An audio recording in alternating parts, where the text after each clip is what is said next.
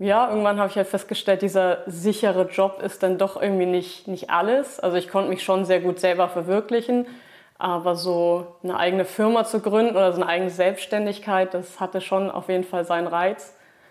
Ja, und halt auch die Welt sehen, weil wir waren halt dann immer im Urlaub, wir sind eh gern viel gereist, aber irgendwann hatten mir Urlaub machen nicht mehr ausgereicht.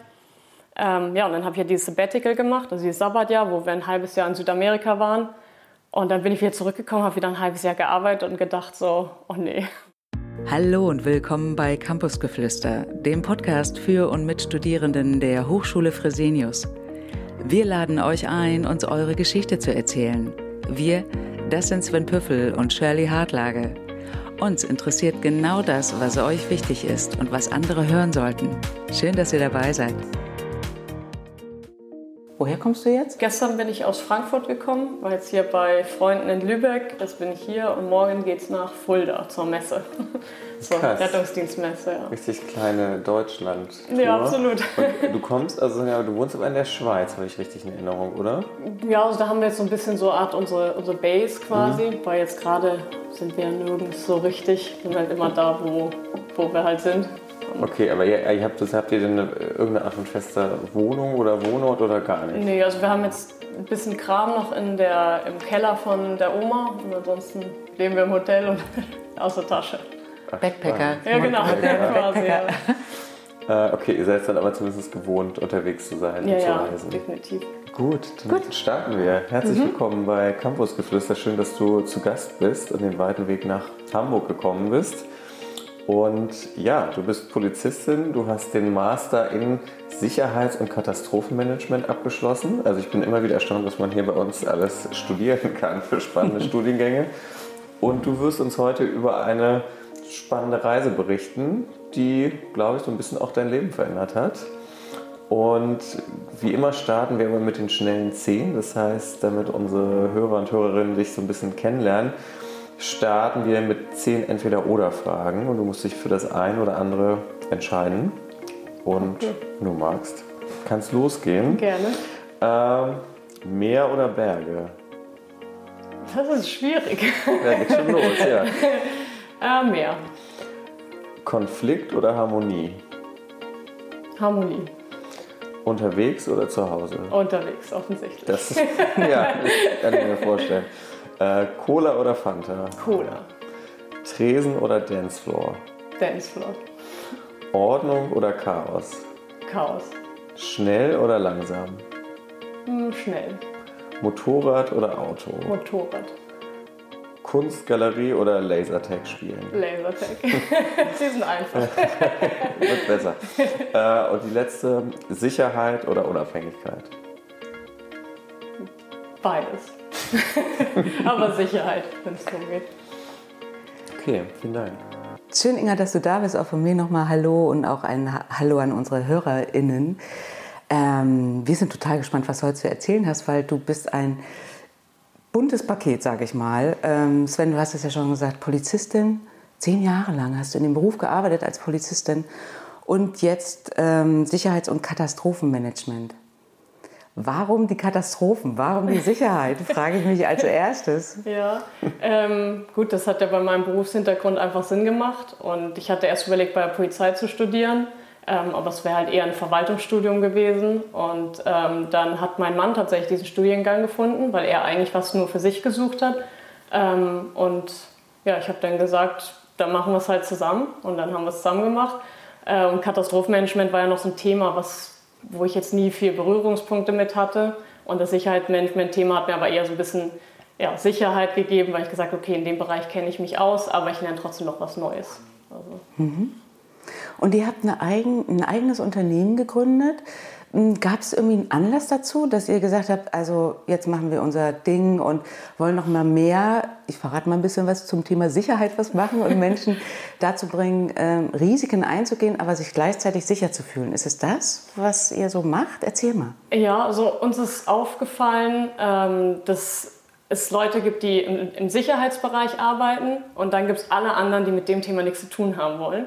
Und wir wollten uns halt so ein bisschen in die Perspektive von den anderen Anführungsstrichen reinversetzen und sagen, okay, was würde ich wollen, wenn ich zum Beispiel ein NGO-Mitarbeiter bin oder ein Journalist, was würde ich für mich wollen, wie es sicherer ist. Und halt mhm. aus dieser Sicherheitsperspektive, die ich jetzt kenne seit zehn Jahren, so ein bisschen rauszugehen, zu sagen, okay, was würden Kunden von mir erwarten, wenn ich ein Sicherheitsdienstleister wäre? Und durch dieses Gedankenspiel haben wir dann irgendwann gesagt, okay, da können wir jetzt, ein, weil wir auch eine Masterarbeit schreiben mussten, habe ich gesagt, okay, ich schreibe einen Businessplan über diesen fiktiven Gedanken und irgendwie wurde es dann immer realer und dann haben wir gesagt, komm, jetzt machen wir es einfach. Jetzt ist es soweit.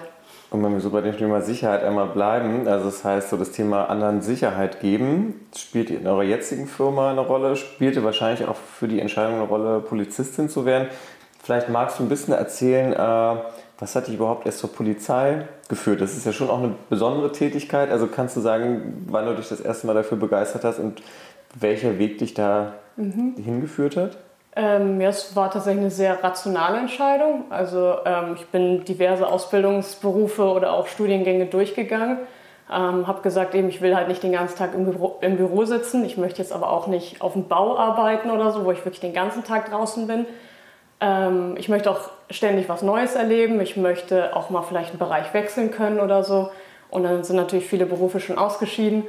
Ja, und dann ist diese Entscheidung gekommen. Eigentlich wollte eine Freundin von mir zur Polizei, die ist dann mit mir auf eine Berufsmesse gegangen, hat sich das alles angehört.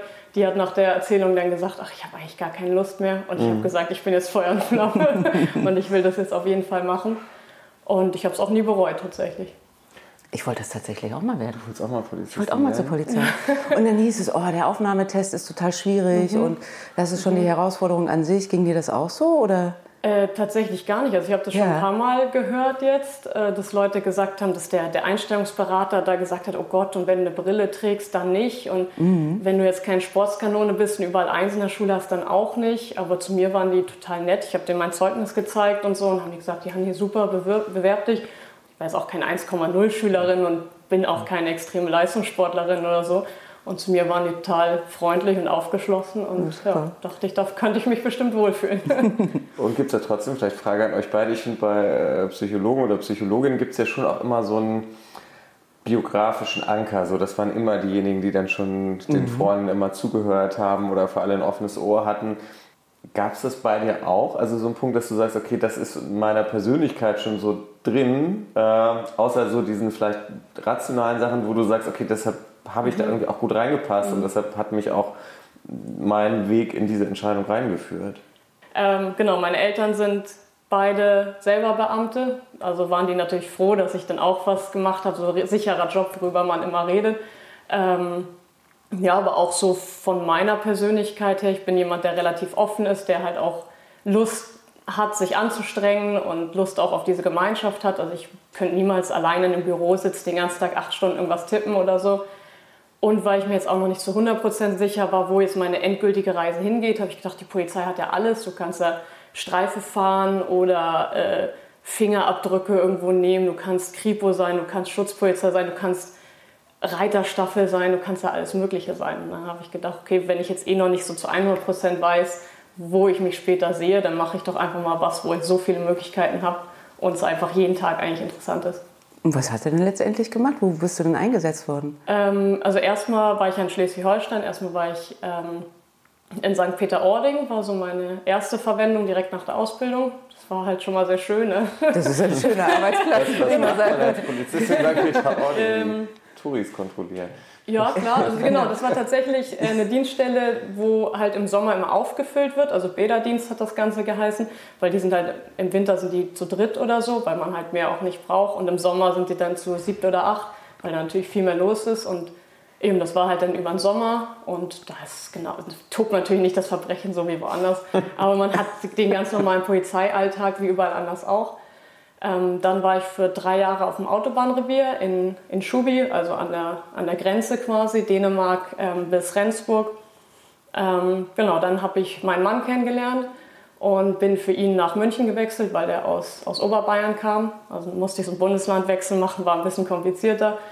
Da war ich erst bei der Hundertschaft und zuletzt dann bei der Verkehrsüberwachung, wo ich auch in der Motorradstaffel war. Deswegen die Frage Auto mhm. oder Motorrad, ah. würde ich mich inzwischen für das Motorrad entscheiden. Okay, und dann genau. hast du aber irgendwann gesagt, nee, also das reicht mir jetzt bei der Polizei. Und was hat dazu geführt? Also hast du einen sicheren Job als Beamtin wieder fahren gelassen. Also mhm. warum? Ja, irgendwann habe ich halt festgestellt, dieser sichere Job ist dann doch irgendwie nicht, nicht alles. Also ich konnte mich schon sehr gut selber verwirklichen, aber so eine eigene Firma zu gründen oder so eine eigene Selbstständigkeit, das hatte schon auf jeden Fall seinen Reiz. Ja, und halt auch die Welt sehen, weil wir waren halt dann immer im Urlaub, wir sind eh gern viel gereist, aber irgendwann hatten mir Urlaub machen nicht mehr ausgereicht. Ähm, ja, und dann habe ich ja dieses Sabbatical gemacht, also dieses Sabbatjahr, wo wir ein halbes Jahr in Südamerika waren. Und dann bin ich wieder zurückgekommen, habe wieder ein halbes Jahr gearbeitet und gedacht so, oh nee. Ja, ich muss jetzt wieder weg. Und ja, dann hätte ich natürlich nochmal ein Sabbatical machen können, aber dann war halt auch diese, diese Geschäftsidee schon so weit, dass ich gesagt habe, okay, entweder oder, weil alles geht halt. Man kann nicht reisen, Beamter sein und eine Selbstständigkeit haben. Das ist unvereinbar miteinander. Ja, und Stichwort Corona war, glaube ich, auch, du hast es im Vorgespräch gesagt, Game Changer. Definitiv, mhm. genau. Ja, weil da mir halt aufgefallen ist, gut, als Polizistin ist es vielleicht anders, aber sicherer Job, das gibt es ja quasi nicht. Weil auch als Polizistin muss ich halt dann Sachen machen, wo ich gesagt habe, dafür habe ich mich nie eingeschrieben. Ne? Wir mussten dann zum Teil Ordnungsamttätigkeiten übernehmen, weil die halt Gesundheitsamttätigkeiten übernommen haben und alle total überlastet waren. Und dann habe ich halt gesagt, okay, der sichere Job ist schön und gut, aber das ist irgendwie nicht das, wofür ich mal unterschrieben habe. Ähm, ja, und dann habe ich gedacht, wenn ich mein eigenes Unternehmen habe, dann kann ich ja dann immer noch sagen, okay, das mache ich und das mache ich nicht. Kann man als Beamter halt eben nicht. Und zeitlich gesehen, äh, sozusagen eure große Reise nach Südamerika ging Silvester 2020 los, richtig? 2020 auf 21, oder? 21 auf 22 müsste es gewesen 21 auf 22. Genau, ja. Mhm. Okay, aber das heißt, das war ja irgendwie eine Zeit, wo Reisen relativ schwierig noch war, mhm. wo wir in Deutschland, glaube ich, schon auch noch so halb im, nicht ganz Lockdown, mhm. aber mit vielen Restriktionen. Ja. Und dann habt ihr einfach gedacht, so, wir müssen hier mal raus. Und wie, wie genau. war das sozusagen in dieser Zeit, wo irgendwie viele Leute überhaupt nicht an Reisen gedacht haben und ich glaube, man die meisten Teile der Welt auch gar nicht so richtig reisen mhm. konnte? da ja. dann loszureisen? Warum ist vielleicht auch eure Entscheidung dann auch aus Südamerika gefallen? Ja, also wir sind riesen Asien-Fans. Also wir waren halt mal in Nepal und wir fanden die Kultur total interessant und äh, die Leute ähm, und die Sprache und eigentlich alles, was so zu Asien gehört. Aber Asien war ja total Katastrophe unter Corona. Also da, ich weiß gar nicht, ob wir überhaupt hätten hinfliegen dürfen. Dann haben wir überlegt, USA und Australien sind einfach sehr, sehr teuer, haben wir gedacht. Das, weil ich ja auch nur halbes Gehalt hatte über dieses Sabbatical. Afrika war uns zu dem Zeitpunkt irgendwie auch so ein bisschen zu heikel, wenn man da halt nicht so viel gehört hat, auch einfach, wie die Stimmung gerade ist unter Corona. Und dann haben wir uns gedacht, dann bleibt ja nicht mehr so viel übrig, dann machen wir Südamerika. Haben gesagt, da waren wir auch noch nie und dann hat sich das so ergeben. Und wie war das dann da? Also ich glaube, wir alle können uns ja noch erinnern, mhm. irgendwie von Mitte, wann war das, Anfang 2020 mhm. an, mit viel Restriktionen. Genau, man war froh, wenn man irgendwie nach Schleswig-Holstein an die Küste fahren konnte. Ja. In ja. der Situation dann irgendwo in, ich glaube, ich weiß nicht, wo ihr gelandet seid, in Paraguay, mhm, glaube ich, genau. mhm. dann in Paraguay zu landen. Magst du mal beschreiben, was das für ein Gefühl ja. war, wie das Leben da war, also gerade in diesem äh, Kontrast vielleicht ja. zu Deutschland, zu der damaligen Zeit? Das, also es war total surreal, weil wir waren ja auch dann zwei, zwei Jahre, glaube ich, was zu dem Zeitpunkt schon, wo wir auch nichts gemacht haben, wo wir zur Arbeit wieder heimgefahren äh, sind ähm, und dann saßen wir auf einmal im Flieger und dann war ja auch noch, wir waren ja in der Luft, als dann auch noch ein frohes neues Jahr war und so. Und ich habe gedacht, alle anderen sitzen jetzt zu Hause, wir sitzen jetzt hier im Flieger. Das war äh, ja super komisch und landen wir in Paraguay und das war halt eine ganz andere Welt. Da war alles normal, alles heiß. Also natürlich mussten wir dann unsere Impfung an der Grenze und so zeigen, aber nachdem wir diesen Prozess quasi abgeschlossen hatten, war man wie in so einer anderen Welt, als hätte es nie Corona gegeben, als würde Deutschland mit seinen Restriktionen gar nicht existieren. Also. Und hattest du Kontakt mit, ähm, mit Menschen, die hier sozusagen in Deutschland dann festsitzen und sagen, oh Mensch, ich komme hier irgendwie nicht weg, wie war das denn? Ja, eben, das waren so zwei Welten irgendwie, mhm. so, als würde man so, ja, also natürlich ist er auch auf der anderen Seite von der Erde, aber wirklich, als würde man so ein anderes Universum zum Teil telefonieren. Da habe ich Bilder gezeigt, so was wir so gemacht haben. Und jeder hat gesagt, ja, ich sitze halt wie immer nur zu Hause. Also ja, ja. Homeoffice. Hast du motiviert? Ja, dann komm, komm. Ich habe es immer gesagt, ja, dann komm her, komm uns besuchen. Aber dann ist es wieder mit, ah nee, und ich weiß nicht, ob ich da wieder zurück darf. Und dann muss ich erst wieder in Quarantäne. Und ja. Ähm, ja, und das war halt auch das, weswegen wir gesagt haben, wir nehmen jetzt sechs Monate, weil selbst wenn wir dann mal zwei Wochen oder so in Quarantäne sind, dann juckt uns das nicht. Wenn wir in Urlaub fliegen für drei Wochen, sind zwei Wochen Quarantäne. Das wäre blöd. Ist ja auch super praktisch, dass ihr dann als Paar durch die Gegend düsen könnt und so. Das Ja. ist ja, habt ihr euch ja echt gut ausgesucht. Ja.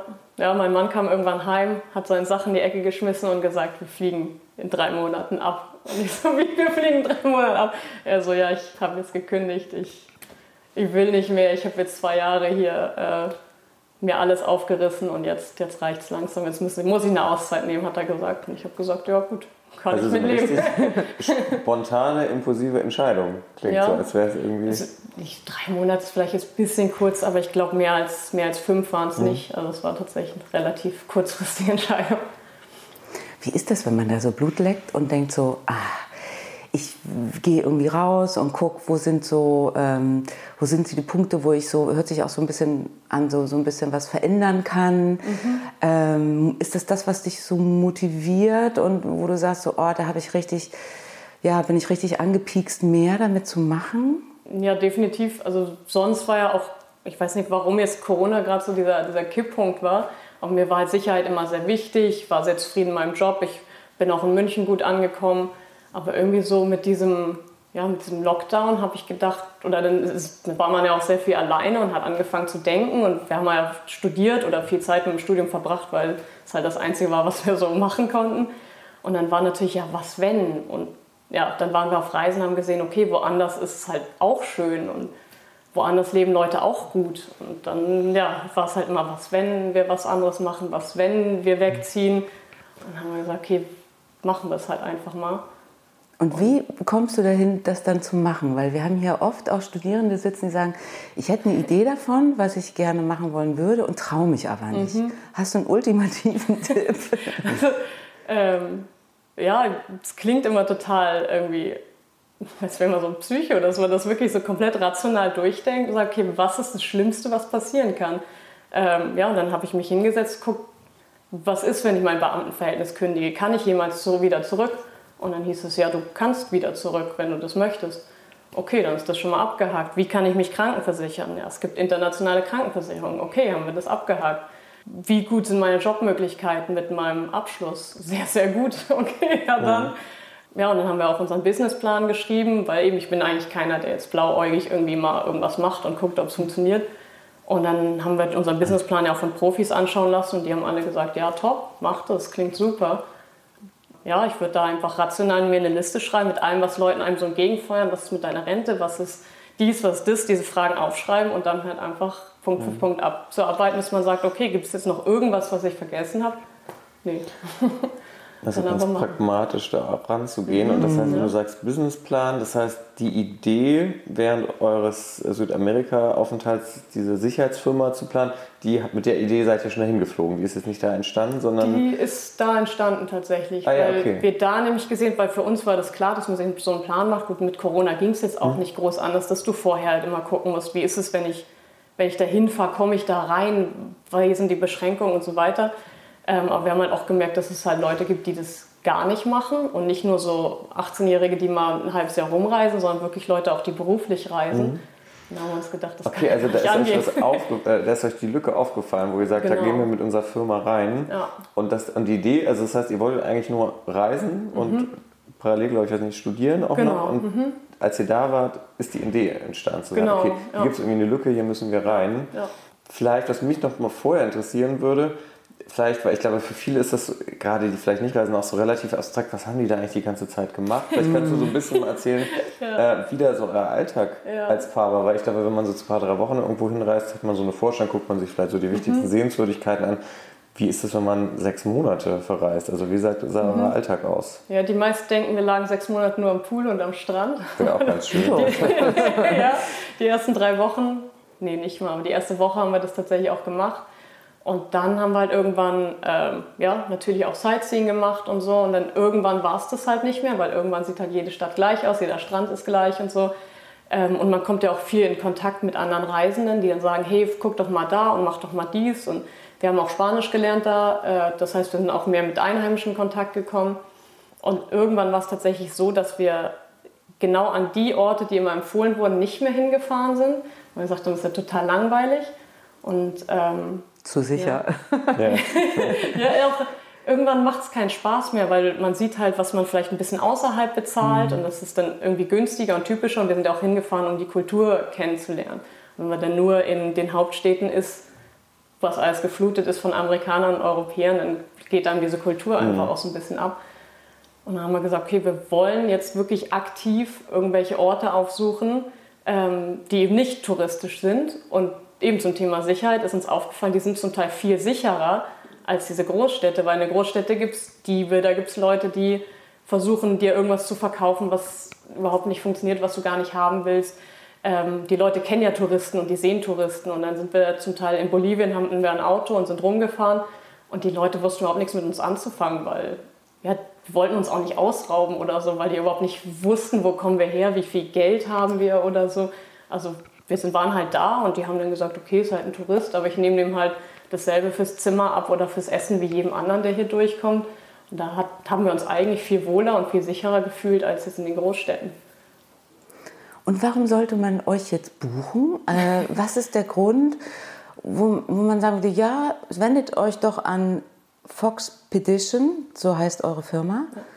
Und die regeln Dinge für euch. Mhm. Was ist das, wofür ihr sorgt? Oder wo hast du selber auch gemerkt, da ist eine Lücke, da wollen, die Lücke wollen wir schließen mhm. und dafür wäre das gut, das ist der Benefit. Was, was ja. ist das? Ja, wir wollten diese Lücke oder wir haben diese Lücke gesehen zwischen äh, Leuten, die im Büro sitzen und Risikomensch machen und Leuten, die ja, draußen rumreisen, aber gar kein Risikomanagement machen. Und eben, es gibt Theoretiker und Praktiker und wir sind halt beides. Also wir haben zehn Jahre praktisch in unserem Beruf, gearbeitet. Wir haben aber jetzt auch drei Jahre theoretisch uns das Wissen erarbeitet, was man halt braucht, um Risikoanalysen zu erstellen und so weiter. Und wir sind selber halt auch viel gereist. Ähm, und dieses, diese drei Sachen wollten wir halt zusammenbringen ähm, und sagen, wir sind Praktiker, wir kennen aber auch die Theorie und die Orte, wo wir die Sicherheitsprognosen schreiben, kennen wir selber oder wir würden mit unserem Sicherheitskonzept auch selber hinfahren, weil wir wissen, das funktioniert, weil wir es jetzt acht Monate lang angewendet haben und äh, zehn Jahre davor jeweils in unserem Beruf gearbeitet haben. Wir wissen, dass es funktioniert und deswegen können wir es halt auch guten Gewissens weitergeben und uns auch selber dann diese in Anführungsstrichen Gefahr begeben, weil wir wissen, dass es funktioniert. Und was sind das so für Gefahren? Ähm, wir hätten jetzt äh, ein Projekt gehabt, zum Beispiel im Sudan. Also das wurde jetzt natürlich aus gegebenen Umständen abgeblasen. Ähm, da hätte eine NGO Minen geräumt und ähm, da muss man halt schauen, was, was sind da die Sicherheitsgegebenheiten im Sudan. Brauchen die Sicherheitspersonal? Mit welchen Behörden muss man reden? Weil es halt auch an der Grenze war zum Südsudan. Wo sind überhaupt diese Minengebiete? Ähm, und natürlich auch, was in der Part von meinem Mann gewesen wäre, ähm, was passiert, wenn jemand auf eine Mine tatsächlich mhm. tritt? Wie sieht der Schaden aus? Wie kann man den äh, verarzten? Ähm, wie kann der auch evakuiert werden? Und dann hätten wir halt die Planung gemacht, wo kommt der Arzt her, wo kommt vielleicht das Evakuierungsflugzeug her, was brauchen die an medizinischer Ausrüstung, ähm, wie viel ja, Personenschützer oder Sicherheitspersonal hätten wir gebraucht, welche Behörden hätte man mit einbinden müssen. Ähm, genau, das wäre so der Ablauf quasi gewesen. Und wenn du sagst, äh, es müsste selbst der Worst Case mitgedacht werden, irgendwie, wenn jemand in eine Mine tritt, würde ich denken, oh Gott, dafür will ich gar keine Verantwortung tragen. Äh, das heißt, es ist ja auch etwas, äh, wo ihr ja auch eine große Verantwortung tragt mit den Projekten, mhm. weil letztendlich ist ja schon einfach auch immer, klar, das ist euer Job, um Risikogebiete auch geht. Mhm. Wie gehst du persönlich mit dieser Verantwortung um, die du ja den zweifelsohne hast bei solchen Projekten? Mm, ja, indem ich halt versuche wirklich an alles zu denken. Also, dass ich wie zum Beispiel mit meinem Job kündigen, dass ich halt sage, okay, ich mache mir eine Strichliste, was könnte alles passieren? Also eben im Sudan. Ich glaube, es hat jetzt diese Situation, die jetzt ist, hätte keiner kommen sehen. Und das war für mich auch so ein Learning, wo ich gesagt habe, ähm, okay, selbst an sowas musst du denken, weil das, das passiert, das hat, glaube ich, niemand vorhergesehen. Aber selbst da muss man dann hingehen und sagen, okay, was, wenn Krieg ausbricht, mhm. was eben, wenn jemand tatsächlich auf eine Mine tritt, was, wenn weiß nicht, in Afrika ist es ja auch ein Thema, dass zum Beispiel äh, der, das Essen nicht mehr durchtransportiert werden kann, wegen, wegen Corona zum Beispiel auch. Und das sind halt alles Sachen, wo man sagt, okay, wir müssen uns auch wirklich für den Worst Case, für den Super-GAU, müssen wir uns irgendwie einen Plan machen. Wenn er nicht eintritt, ist gut, wenn er eintritt, dann wissen wir, was wir tun müssen. Und ist es trotzdem so, dass, also ich finde, das ist ja, finde ich, eine total gute Strategie, ähnlicher wie bei deiner Reiseentscheidung, sich das durchzudenken, aber es gibt ja trotzdem wahrscheinlich so 5%, die kann man irgendwie nicht planen. Mhm. Äh, Gibt es bei dir trotzdem manchmal sowas wie so eine Unsicherheit dann, wo du denkst, oh Gott, da habe ich dann irgendwie Bauchweh und mhm. wenn ja, wie gehst du dann damit um? Also gerade mhm. mit diesen 5%, die man dann mhm. vielleicht nicht planen kann. Also ich bin selber auch Yogalehrerin, Meditationsleiterin und ich glaube, das hilft mir halt auch sehr, dass ich mich dann einfach hinsetze ähm, und mir dann einfach überlege, okay, wenn das eintritt, wie gehe ich damit um, dass ich mir halt einfach mental darauf vorbereite, okay, das könnte passieren. Es kann sein, dass dir halt dann auch jemand die Schuld dafür gibt, weil das eben dein Konzept war oder deine medizinische äh, Planung. Ja, und gerade als Polizistin habe ich halt auch gelernt, dass du einfach nicht jeden retten kannst. Also wir hatten ja auch Situationen, wo ich gesagt, wo, oder wo man auch heimgegangen ist, gesagt, oh, hätte ich noch irgendwas machen können, hätte ich, gäbe es noch irgendwas. Und dass man halt dann manchmal auch einfach sich hinsetzt, sagt, nein, du hast alles getan, was in deiner Macht stand ähm, und alles andere, ja, je nachdem, woran man glaubt, aber alles andere ist halt in Gott gegeben oder sollte nicht anders sein. Und du hast alles gemacht, was du machen konntest. Und ja, dass man sich dann wirklich hinsetzt und sich das bewusst macht und sagt, okay, irgendwann, ja, ein Mensch kann nicht die ganze mhm. Welt retten. Mhm. So ist es halt einfach. Und wie kann ich mir das vorstellen, Inga, wenn du dann da, ihr sitzt auf dem Sofa, guckt in, in dem, im Fernsehen, gibt es so viele Katastrophen und so viel Hilfsbedarf. Ähm, seid ihr da nicht ständig auf dem Sprung und habt das Gefühl, oh, da müssen wir uns melden und äh, können wir in die Türkei fahren und bei ja. den Erdbebenopfern helfen und so weiter. Wie geht's dir damit? Es ist tatsächlich so. Also immer, wenn man wieder was sieht, ähm, ja, fragt man dann halt jetzt, wir haben ja auch ein bisschen unser Netzwerk äh, aufgebaut mit NGOs und so weiter und dann eben natürlich geht man dann sofort hin und sagt, können wir noch irgendwas tun, noch irgendwas machen. Ja, und mein Mann ist, arbeitet zum Beispiel schon für eine Hilfsorganisation und da ist es dann auch so, da wird er dann angerufen, er sieht dann im Fernsehen Erdbeben in der Türkei und fünf Stunden später wird er angerufen und gesagt, okay, kannst dich in ein Flugzeug sitzen und runterfliegen. Also dieses Abrufbereite, das muss man dem Job auf jeden Fall auch mitbringen und halt mhm. auch wollen. So. Wie kommt es eigentlich zu Fox Petition? Ähm, ja, also eben, wir wollten halt so auch Expeditionen ansprechen. Und dann haben wir gesagt, okay, dann nehmen wir dieses Ex Expedition. Unser Name ist ja Faust. Und das F ist ja Foxtrot in, im NATO-Alphabet. Und dann, ich weiß nicht, mein Mann hat dann irgendwann mal rumgespielt und gesagt, äh, was wenn wir Expedition und Foxtrot zusammenpacken? Und dann haben wir Foxpedition. Dann haben wir auch ein, ein, cooles Logo, also ein cooles Tier als Logo. Weil wir erst haben wir gedacht, was sind so Logos oder so Tiere, die so für Sicherheit stehen. Und wir gedacht, na, so ein Adler oder so ein Bär oder keine Ahnung, das ist alles schon ein bisschen ausgelutscht. Mhm. Und sagte so Fuchs für Sicherheit beschreibt das halt so ein bisschen gut, ja, dass wir das halt so ein bisschen mit Köpfchen machen und nicht nur so der Bär, der ja, super. stark ist. So, ich kann mir gerade vor, ihr kennt wahrscheinlich nicht Jan und Henry, oder? Jan und Henrik? Ja, Jan und Henry. Es gibt beim Sandmännchen nee, gibt es immer so ein, nee, so ein Cartoon und es ist immer das Geräusch. Wo kommt es her? Das sind so Erdmännchen. Kennst du das? Die, die immer sozusagen darüber spekulieren, wo kommt das Geräusch, was ist das sozusagen? Ist es sowas wie so ein Elefant, der Tischtennis spielt oder so? Ich habe es gefunden, äh, ich bin gut durchgewachsen, sind so Bodenleger, die unter uns im Boden ja. verlegen, die jetzt fertig sind mit Klopfen, wie sie gesagt haben. Hervorragend. Sollte jetzt nicht mehr klopfen. Okay, super. Ich habe noch eine, eine, Frage, ich weiß gar nicht so richtig, wo wir stehen geblieben sind, aber äh, wie das ist, dass ihr angerufen werdet genau. und dann mhm. habt ihr auch Lust dahin zu fahren, genau. Mm, wie ist das denn nochmal zum, ne-, zum Thema neue Dinge tun und risikobereit sein, sowas anzupacken für die, die sagen, oh, jetzt bin ich irgendwie so bald fertig mit dem Studium und gehe so rein in so einen neuen Beruf und finde da so meine Berufsidentität. Praxis ist ja nochmal was anderes als Theorie. Was hilft dir da so, ähm, um da so offen zu bleiben und um auch so ein bisschen Risiken einzugehen? Gibt es so Persönlichkeitseigenschaften oder Fähigkeiten, die dir helfen? Du hast ja Yoga schon gesagt, du holst dich immer so ein bisschen runter. Aber wie geht es dir mit den Dingen, Dingen Neues anzufangen? Weil das ist ja auch immer nicht so was, was mit Sicherheit verbunden mhm. ist. Ja, also das Netzwerk auch erweitern oder halt auch dementsprechend ändern, sage ich mal, weil alle meine Freunde sind Polizisten und die sagen natürlich, bist du bescheuert, den Job verlassen, das kannst du auch nicht machen. Ähm, und ich habe immer noch guten Kontakt zu denen, aber ich habe mein Netzwerk halt dementsprechend erweitert, dass ich jetzt, äh, wie heute Mittag zum Beispiel, habe ich vier Leute oder fünf Leute getroffen, die halt alle selbstständig waren. Und sich mit denen zu unterhalten, ist halt dann nochmal mhm. ganz anders und bringt einen nochmal ganz anders in diese Rolle. Und die sagen ja auch, die sind ja auch alle erfolgreich in dem, was sie tun, weil eben aus, aus der Polizei hört man ja auch nur, ja, ich habe das auch mal versucht und ich habe es nicht geschafft und jetzt bin ich halt hier und äh, bin hier total glücklich und äh, bin ja auch froh um jeden, der da total glücklich ist. Ähm, aber wenn man halt sich mit Selbstständigen unterhält, dann kommt man halt nochmal dieses, dieses Mindset anders mhm. rein, dass man sagt, okay, es gibt Leute, die machen das und die sind erfolgreich und die, die haben es halt auch geschafft. Und dann erzählt mir das keiner aus der Theorie, sondern mhm. es gibt halt Leute, die machen das. Und das hat mir sehr geholfen, sich einfach mit Leuten auszutauschen, die es halt auch gemacht haben, die vielleicht auch schon zehn Jahre weiter sind, dass man sagt, okay, da geht die Reise jetzt hin. Das berichten ja auch ganz viele, die mhm. dann zu so einem Gründerstammtisch genau, oder so genau. gehen, gerade die vielleicht am Anfang ja. stehen, dass es total inspirierend ist und so ein bisschen auch diese Ängste nimmt, wenn man ja, was genau. Neues startet, was vielleicht auch mit einer ja. gewissen Unsicherheit verbunden ist.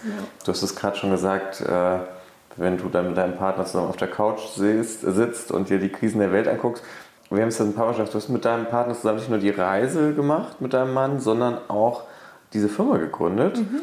Und das ist ja auch, glaube ich, wo sich die Menschheit in zwei Teile teilt. Äh, wie ist das, ja, mit deinem Mann all das zu machen? Also nicht nur dein Privatleben zu tteilen, sondern auch beruflich. Ja. Ist das, geht das immer gut? Gibt es auch Momente, wo du denkst, oh, war das auch eine gute Idee? Also, weiß nicht, ob er jetzt mithört. ich wollte gerade sagen, er wird sich das bestimmt anhören.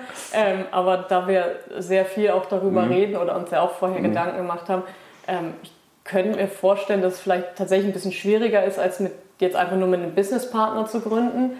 Ähm, aber ich bin eigentlich sehr froh, dass wir diese Entscheidung getroffen haben, weil man sich halt einfach sehr gut kennt. Und wir haben uns ja auch auf Arbeit quasi kennengelernt. Das heißt, wir wissen auch so ein bisschen, wie arbeitet der eine, wie arbeitet mhm. der andere. Ähm, und deswegen, also man muss halt wirklich darauf achten, dass man privat und beruflich vielleicht manchmal so trennt. Weil bei uns war es jetzt gerade Anfangszeit, dass wir wirklich 24-7 zum Einschlafen, zum Aufstehen, zum Essen nur darüber geredet haben. Und ich habe mhm. dann halt irgendwann zu ihm gesagt, können wir nicht auch eine Stunde am Tag einfach mal nicht, ja. genau, ja. einfach nur äh, ja, mal nicht über die Firma reden. Und da muss man wirklich dann für sich eine Strategie finden, dass man halt sagt, okay, man irgendwann trennt man halt dann mhm. doch mal Beruf und, und Privat. Ja, dass man halt nicht irgendwann nur noch Geschäftspartner mhm. ist, sondern hin und wieder auch mal wieder mhm. Ehepartner. Und es ist ja auch cool, so seinen Lebenstraum zu teilen mit dem genau. Partner und da irgendwie alle Schritte zusammen zu machen. Ja. Aber ich glaube auch, dass es irgendwann wahrscheinlich auch ganz gut ist, dann auch wieder anderen Themen ja. auch Raum zu geben. Ja. ja, und zwar, oder das war ja auch ein bisschen der Grund dafür, dass wir gesagt haben, wir studieren zusammen, weil wir halt zwei Leute im Schichtdienst, die Vollzeit arbeiten, wir hätten in einer Einzimmerwohnung leben können, weil wir uns quasi nie gesehen haben. Also wir haben uns nur die Klinke in die Hand gegeben und haben gesagt, okay, das ist kein, kein Konzept für immer, weil wir, mhm. haben ja, wir sind ja zusammen, weil wir, weil wir mehr Zeit miteinander verbringen wollen. Und ähm, ja, deswegen haben wir gesagt, okay, wir müssen uns was überlegen für die Zukunft, weil wir haben unsere Berufe immer gern gemacht, es hat immer Spaß gemacht. Aber wenn man sagt, man möchte daraus jetzt eine Partnerschaft gründen oder vielleicht sogar eine Familie gründen, dann funktioniert es halt einfach nicht mit zwei Leuten so im Schichtdienst oder hat für uns halt nicht funktioniert. Deswegen haben wir gesagt, okay, wir müssen jetzt irgendwie eine Lösung dafür finden. Und gibt es was, wo ihr sagt, oh, das ist eigentlich so ein Traum, den wir beide haben? Also neben dieser Firma gibt es sowas, äh, auf eurer Website habe ich dann sowas gelesen, egal ob in der Wüste, im Dschungel, im Hochgebirge oder sogar im Weltall. Extremsituationen können immer kommen und wir sind dabei sozusagen. Gibt es mhm. sowas, wo ihr sagt, so geil, das ist unser Traum, das wollen wir schon immer mhm. mal machen, das haben wir so eine Vision? Ja, das also eigentlich machen es ja meistens so, dass wir dann, wenn wir auf irgendwas Lust haben, dann machen wir es halt auch einfach sofort. Jetzt letzten Monat waren wir auf dem Vulkan, was uns für uns schon mal so ein, so ein Ziel war quasi. Wir waren auch schon im Himalaya wandern und dann haben wir gesagt, okay, dann müssen wir auf jeden Fall noch mal ins Everest Base Camp. Oder, das ist halt dann das große Ziel, dass wir sagen, wir gehen dann auf den Mount Everest wirklich hoch. Ähm, Fallschirmspringen wollten wir noch mal gehen. Also wir haben noch Pläne und ähm also so extrem Aktivitäten, aber also irgendwie sowas, was so wo ihr sagt, so, da wollen wir beruflich so ein bisschen auch die Welt verändern oder Einfluss mhm. nehmen? Gibt es so Projekte, wo ihr sagt, ah. Ähm, ja, das ist ja so ein bisschen der Grund, warum wir gegründet haben, dass wir halt wirklich gesagt haben, wenn wir schon nicht selber für eine NGO wirklich arbeiten, das, also nicht unsere Arbeitskraft dahinstellen, dass wir zumindest dann die, die Konzepte ihnen geben, damit halt diese Leute, wir sind äh, in Kontakt zum Beispiel mit Sea Shepherd, ähm, weil die machen ja wirklich sehr, sehr gefährliche Arbeit, die aber ja auch wirklich einen Impact hat. Also das, das ist ja messbar, was die leisten. Und dann haben wir gesagt, okay, wenn die das schon leisten, dann wollen wir halt auch unseren Teil dafür beitragen, dass sie das sicherer leisten können oder vielleicht ähm, noch mehr machen können. Und ja, also natürlich sollen Unternehmen auch Geld verdienen, aber es war nie so die Idee, ich will jetzt irgendwas gründen, was halt ganz, ganz viel Geld macht, sondern wir haben schon immer gesagt, wir wollen irgendwas gründen, wo wir uns auch selber sehen, eben mit den Expeditionen zum Beispiel, die wir betreuen wollen. Äh, wenn man sich die, die Statistiken anguckt, ist es ähm, unfassbar, wie viele Leute auf den Expeditionen halt auch sterben. Mhm. Also gerade ähm, Himalaya, da äh, gibt es manchmal so Aufräumaktionen, dass sie die ganzen Leute, die da oben erfroren sind, dann irgendwie freimachen und nach Hause bringen, damit die Familien die halt endlich mal beerdigen können.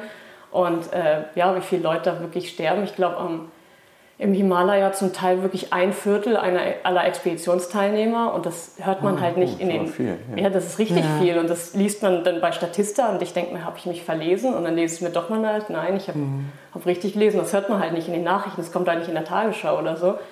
Ähm, und je mehr wir uns mit dem Thema befasst haben, desto mehr haben wir gesagt, okay, wenn das wirklich so ein Riesenproblem ist, dann müssen wir da was machen, weil wir gehen selber gerne auf Expeditionen und ich will nicht der sein, der dann da tiefgefroren irgendwie runtergebracht wird und das will mhm. ja keiner sein. Deswegen haben wir gesagt, okay, wir müssen da irgendwie was machen. Und ja, das glaube ich mit so einem Unternehmen einfach die beste Art und Weise, das zu machen. So ein bisschen auch das Hobby zum Beruf gemacht, höre ich ein bisschen Definitiv, raus. Definitiv, ja, ja. Genau. Ja, das ja. klingt ja so, als würdet ihr gerne selbst mhm. zum Himalaya aufsteigen, mhm. aber auch andere Leute dabei begleiten. Ja, ja und ich bin halt, ich bin jetzt kein ängstlicher Mensch, aber schon einer, der sagt, wenn da ein Viertel aller Leute drauf geht, mhm. dann will ich das halt eher nicht machen. Das ist schon, ja, ich will da glaube ich auch keine Aktivität nee, ausschauen. Todesrate bei 25 Prozent liegt. Oder äh, eben, also zum Beispiel aus dem Fallschirmspringen würde man niemals gehen, wenn man sagt, von den zehn stürzen mindestens zwei ab, weißt du. Also. Aber das machen Leute ja trotzdem. Oder eben, genau ja. das ist ja, die Leute gehen ja trotzdem, die begeben sich ja trotzdem in Gefahr. Dann haben wir gesagt, okay, wenn die das eh machen, dann können wir auch noch versuchen, es ein bisschen sicherer zu machen. Ja. Gibt es denn zum Abschluss langsam, mhm. äh, ich bin ja immer ein Fan von so Reisegeschichten und ihr habt ja vermutlich auch so ein paar Abenteuergeschichten erlebt. Hast du noch so eine schöne Abenteuergeschichte aus Südamerika, wo du sagst, die musst du auf jeden Fall noch erzählen? Oha.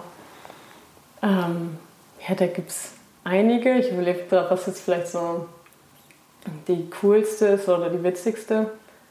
Ähm, ja, ich hätte erzählt mit dem Vulkan, vielleicht ist das einfach nochmal aufnehmen. Das wär, äh, wir waren in Guatemala und ähm, da gibt es einen aktiven Vulkan, der aber jetzt nicht, also der ist aktiv, aber das, das, ist jetzt nicht groß gefährlich, aber der bricht tatsächlich so alle zehn Minuten ungefähr aus.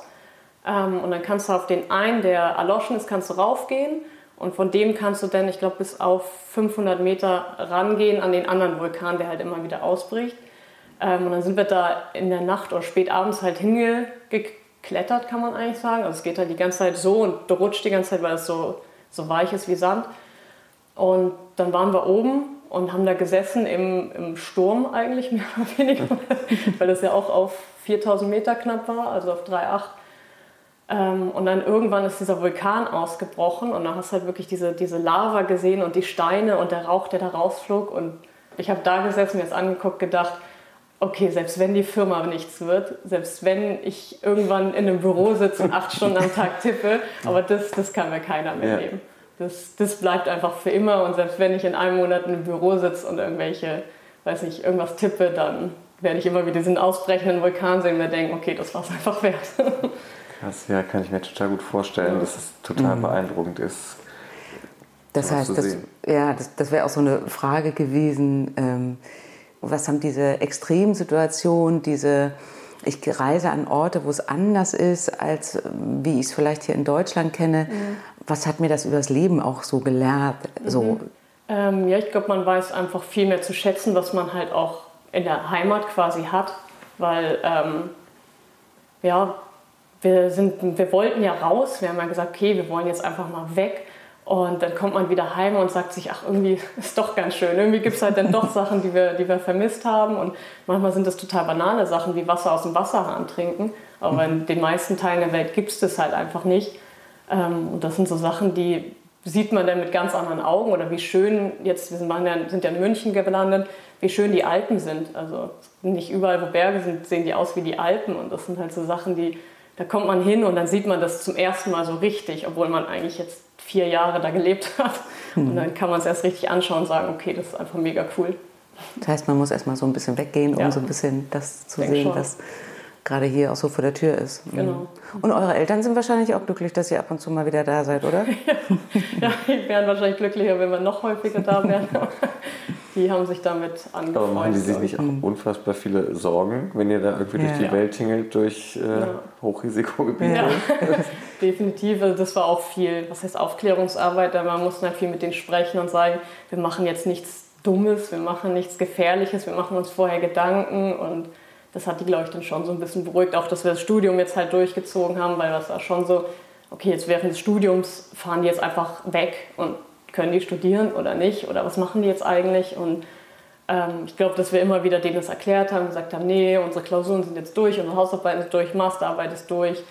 Äh, wir haben auch das Unternehmen jetzt gegründet, also es ist jetzt nicht nur so eine blöde Idee, die wir haben. Und das erste Projekt stand an, jetzt nicht mehr, aber das nächste kommt bestimmt. Also das sind so Sachen, die man einfach ähm, erklären muss und was die dann auch verstehen irgendwann. Und die sind wahrscheinlich ja auch schon Kummer gewohnt, wenn du schon zehn Ja. Jahre bei der Polizei warst und vermutlich auch da in vielen gefährlichen Situationen Ja. hatten die vermutlich schon die ein oder andere unruhige Nacht, kann ich mir vorstellen. Ja, ja, aber eben das ist halt dieses, das ich denen halt auch immer wieder erzähle, auch auf Arbeit habe ich ihnen halt immer wieder erzählt, so was, was wir gemacht haben, was so passiert ist, auch wenn ich mal länger machen musste oder so, habe ich gesagt, das und deswegen und ich glaube, dieses äh, Erklären und dieses, dass man immer wieder zeigt, dass man halt nicht auf den Kopf gefallen ist, dass man halt nicht, nichts Blödes oder Gefährliches machen würde. Ich glaube, das beruhigt die dann schon.